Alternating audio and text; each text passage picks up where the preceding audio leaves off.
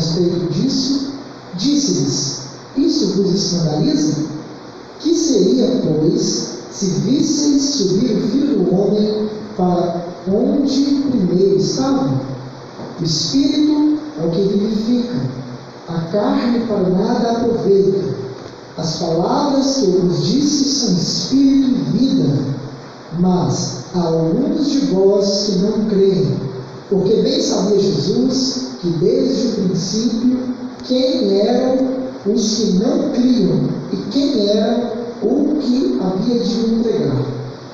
E dizia: Por isso eu vos disse que ninguém pode ver a mim, se por meu Pai não me for concedido.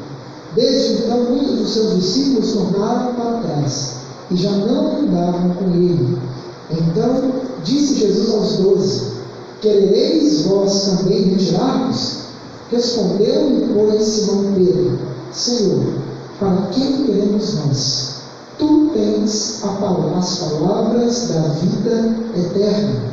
E nós temos crido e conhecido que tu és o Cristo, o Filho de Deus. Amém. Glória a Jesus. Meus irmãos, nós vamos ver e observar que Jesus, quando ele veio na terra e no momento em que ele estava exercendo o seu ministério, nós conseguimos perceber que em diversos momentos Jesus ele prega, ele tem diversos discursos. E a Bíblia ela fala e nos conta alguns desses discursos que Jesus teve. Um deles, muito conhecido, é o do Sermão da Montanha, que está em Mateus, a partir do, do capítulo 5. Nós vamos observar que Jesus então está falando da, das bem-aventuranças, Jesus está trazendo instruções, verdades a respeito do reino. Jesus também ele vai discursar por parábolas em outros momentos. Então, em, vários momentos da Bíblia, nós vamos ver Jesus falando, falando com uma pessoa, como no caso da mulher samaritana, ou falando com multidões, como é o caso em que antecede esses versículos que nós lemos. Mas também momentos em que Jesus está falando somente com seus discípulos, como nós vemos e ouvimos diversas vezes.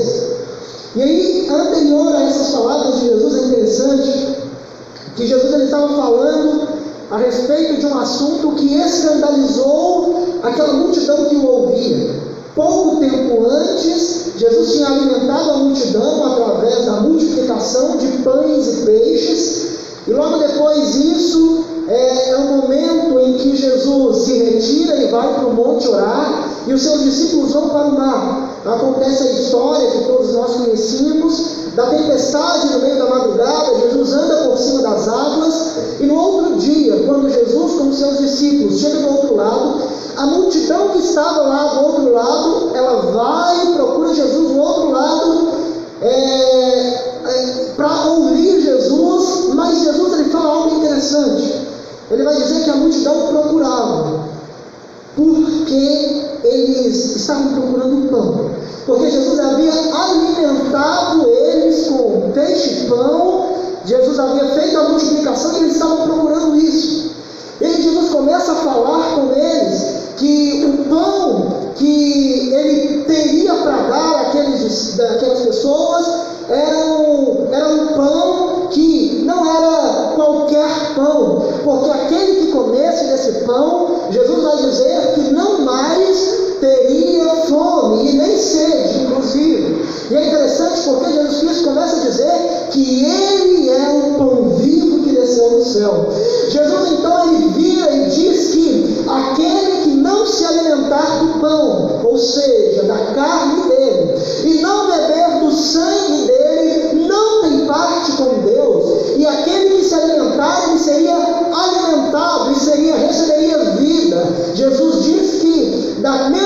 forma com que o Pai ele sustenta Cristo, assim Cristo sustentaria aquele que participasse do pão e do sangue, que hoje para nós é ceia do Senhor. E aí eu gosto sempre de lembrar desse versículo quando Jesus diz que aquele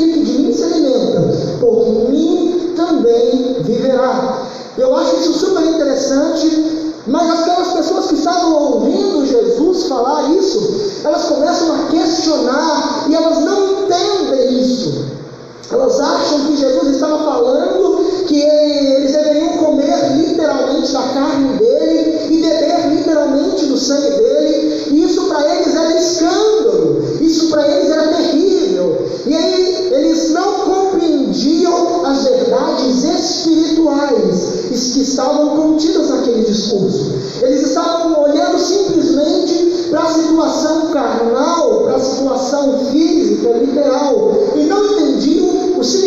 espiritual. E é interessante porque aí nós vamos ver que, a partir do versículo 60, começa a nos dizer que muitos dos discípulos, muitas das pessoas que seguiam a Jesus, e eu estou falando aqui não só dos doze, mas de outros que também seguiam a Jesus,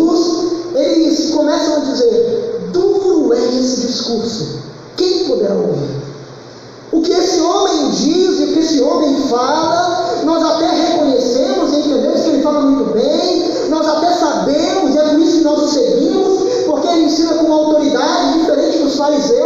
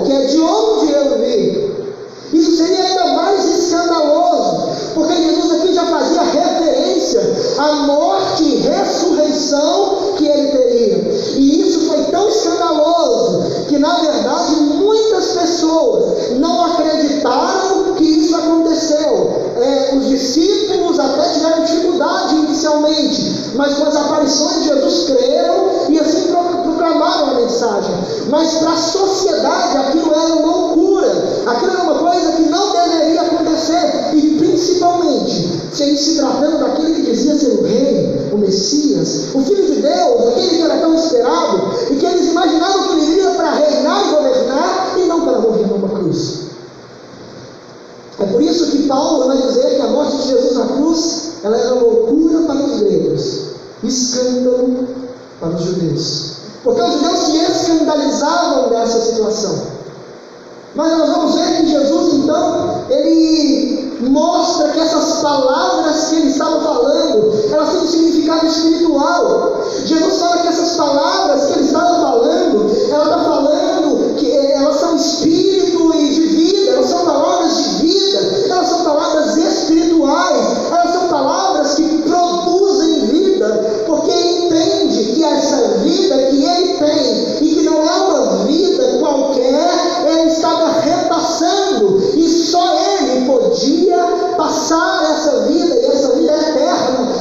eles ouviam. E para que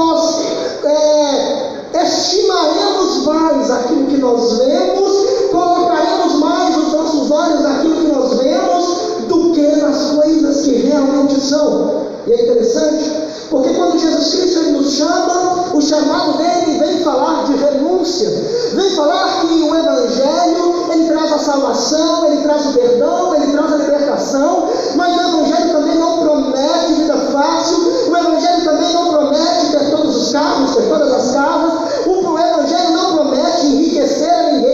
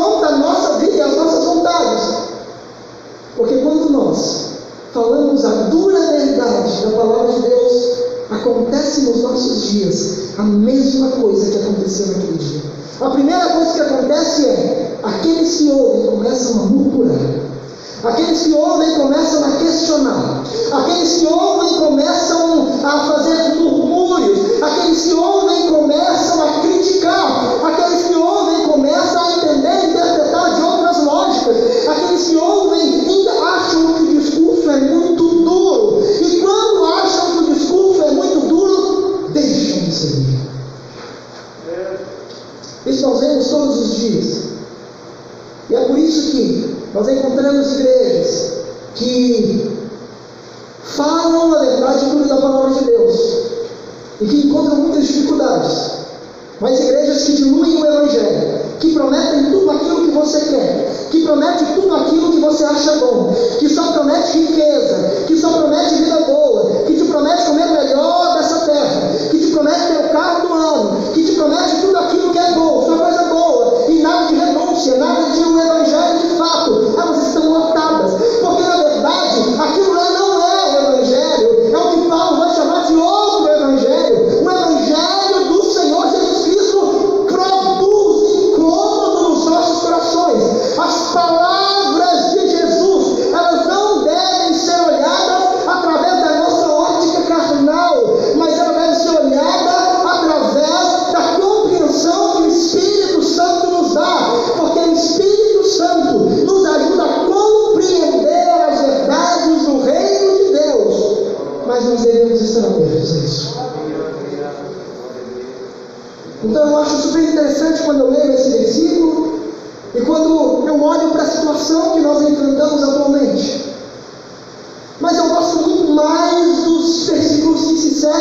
E é sobre isso um pouco que eu gostaria de me deter. Porque depois que Jesus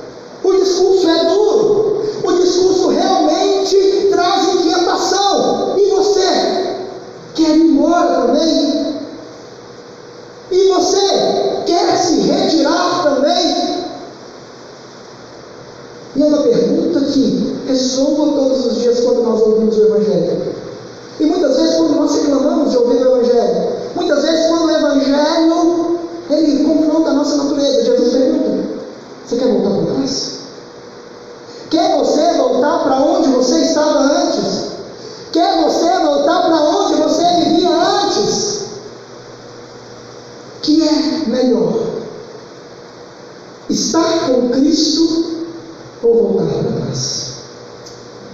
E aí Pedro faz uma, uma forma uma palavra grandiosa, poderosa, e Pedro, ele, diversos momentos, ele tem umas palavras extremamente importantes na Bíblia, e essa é uma delas que eu gosto muito, quando ele responde e diz assim, Senhor, para quem iremos nós? Tu tens as palavras da vida eterna. Quando eu olho para isso, eu entendo que era muito comum na época, irmãos, ter discípulos, ter um mestre e ter discípulos. Se vocês forem olhar, até mesmo lá na filosofia, os filósofos, aqueles que seguiam aqueles filósofos, eles também tinham discípulos. É, eles eram chamados de discípulos, na é verdade. Se vocês forem olhar Atos, quando Gamaliel, ele dá uma palavra para aquele povo que estava querendo matar os discípulos, ele cita um homem que tinha vindo antes de Cristo e tinha também conseguido diversos discípulos, e que aquilo que ele tinha vindo já tinha caído por terra depois que ele morreu. Então era comum ter discípulos, isso era uma prática. E o discípulo ele seguia o mestre.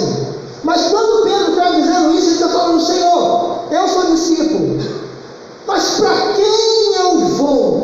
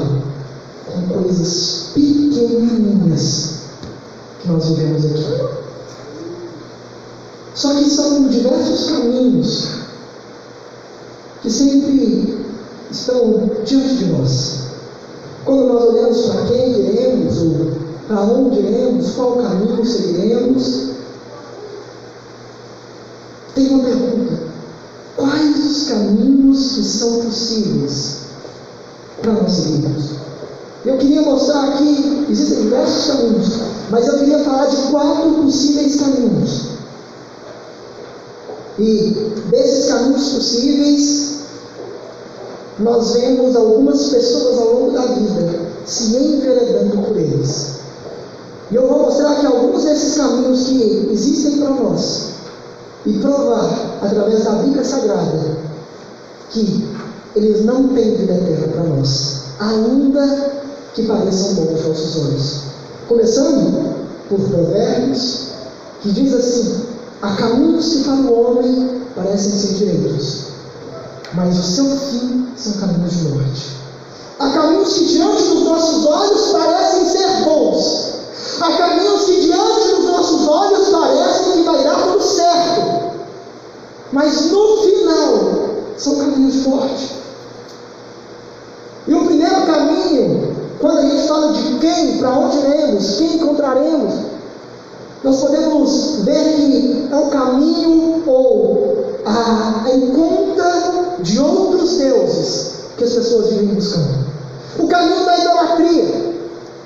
É interessante porque as pessoas elas vivem procurando alguma coisa para adorar, elas vivem procurando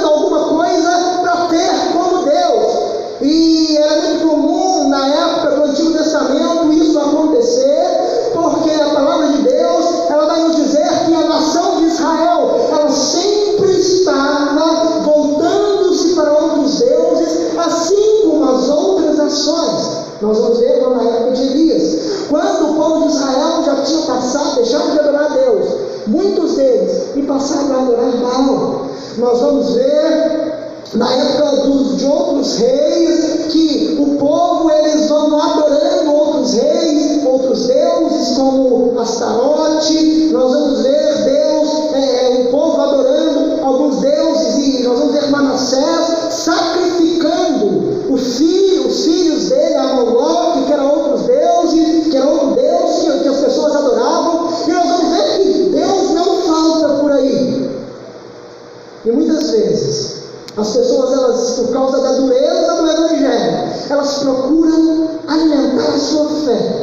em outros deuses.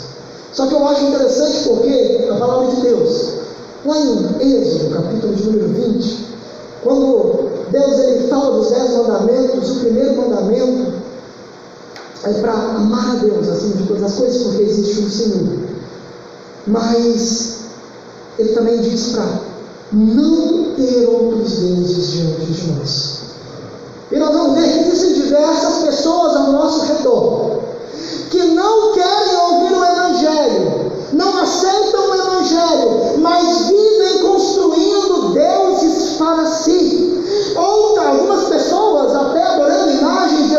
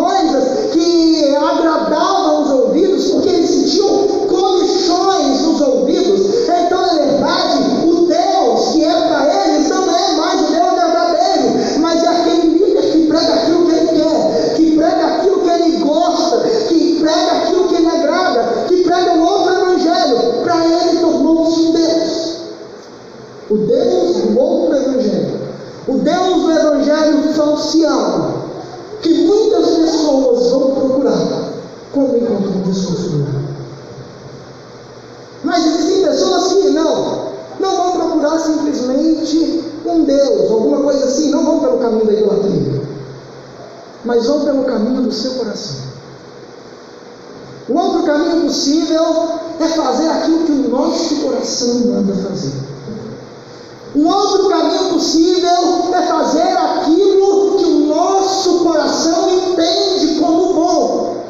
Só que eu gosto muito de Jeremias, no capítulo de número 17, quando ele disse: assim, Enganoso é o coração do homem, quem o conhecerá? Mas ele diz que Deus espadrinha o coração de todos nós. O que significa isso? Significa que aquele que não procura outros deuses faz de si mesmo o seu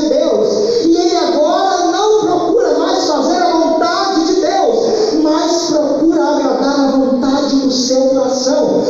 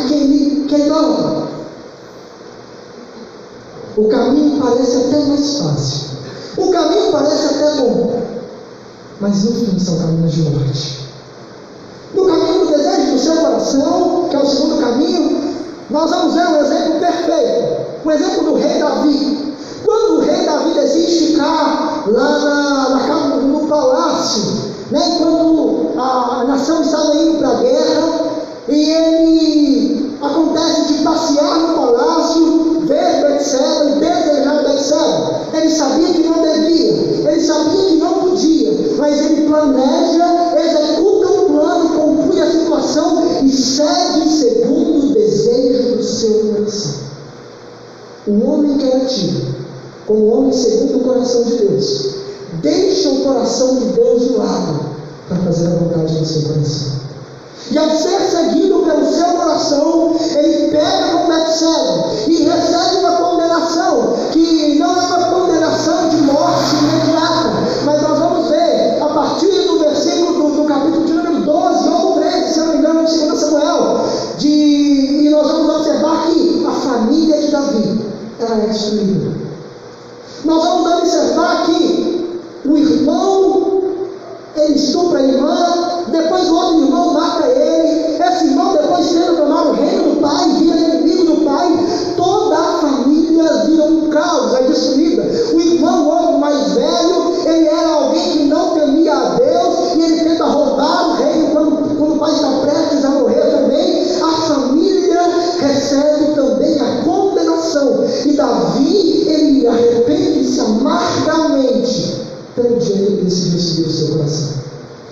Seguir o coração dele parecia mais fácil.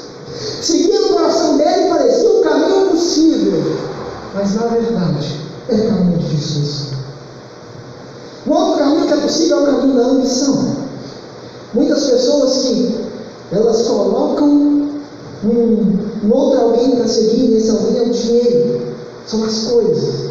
E por causa disso elas decidem então viver em busca de algo, viver em busca de agregar, viver em busca de constituir, viver em busca de ter mais a cada dia. Eu quero ter mais, eu desejo ter mais, eu, eu faço o possível e às vezes até o desonesto para ter mais. E é isso que nós vamos ver lá com Ananias e Safira. Quando eles veem que as pessoas estavam vendendo as verdades, os campos, as terras que as pessoas tinham, para que eles pudessem é, repartir com a comunidade cristã que se iniciava naquela época, eles decidem então fazer o mesmo. Só que eles omitem parte do valor. E o problema não é que, não, que eles não deram tudo, eles não precisavam de dar tudo. Só que eles mentem dizendo que tinham vendido por aquele tanto e haviam escondido o restante.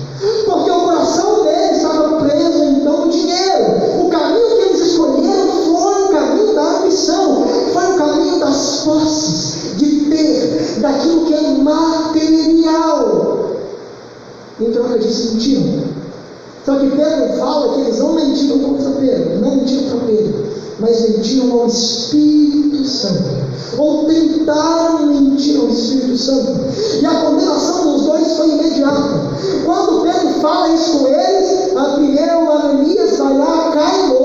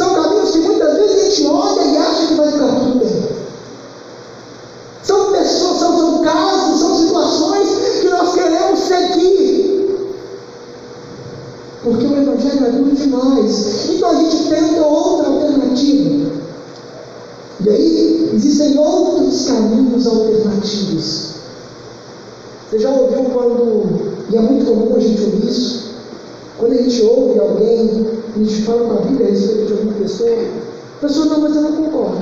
Eu não concordo que tem que ser desse jeito, eu não concordo que tem que ser dessa forma, mas a Bíblia diz que, que é assim, mas eu não concordo. É você que interpreta a Bíblia desse jeito. Então, eu vou me retirar e vou procurar caminhos alternativos.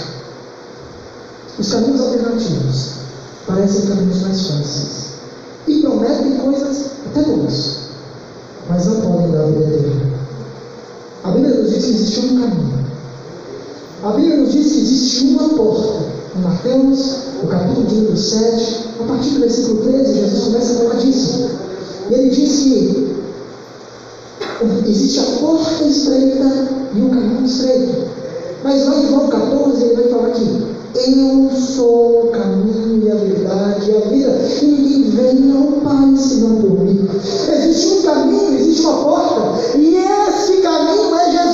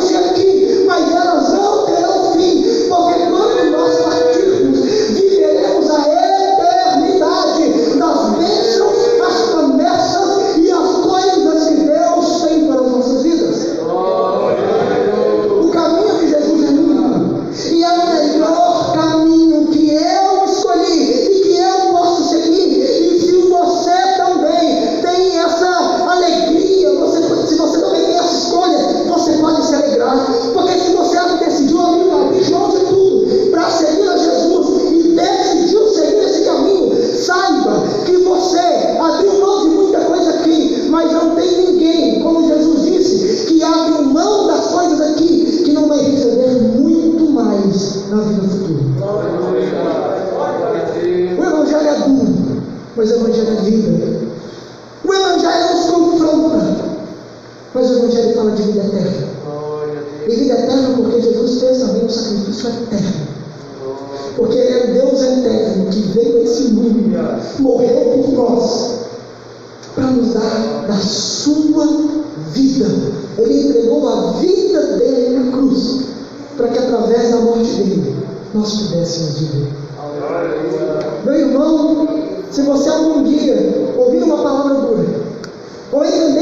precisando abrir mão de alguma coisa, ou entender que você precisa abrir mão da sua vontade. Não existe fazer, porque só Jesus tem as palavras de vida. Amém? Que Deus abençoe os irmãos.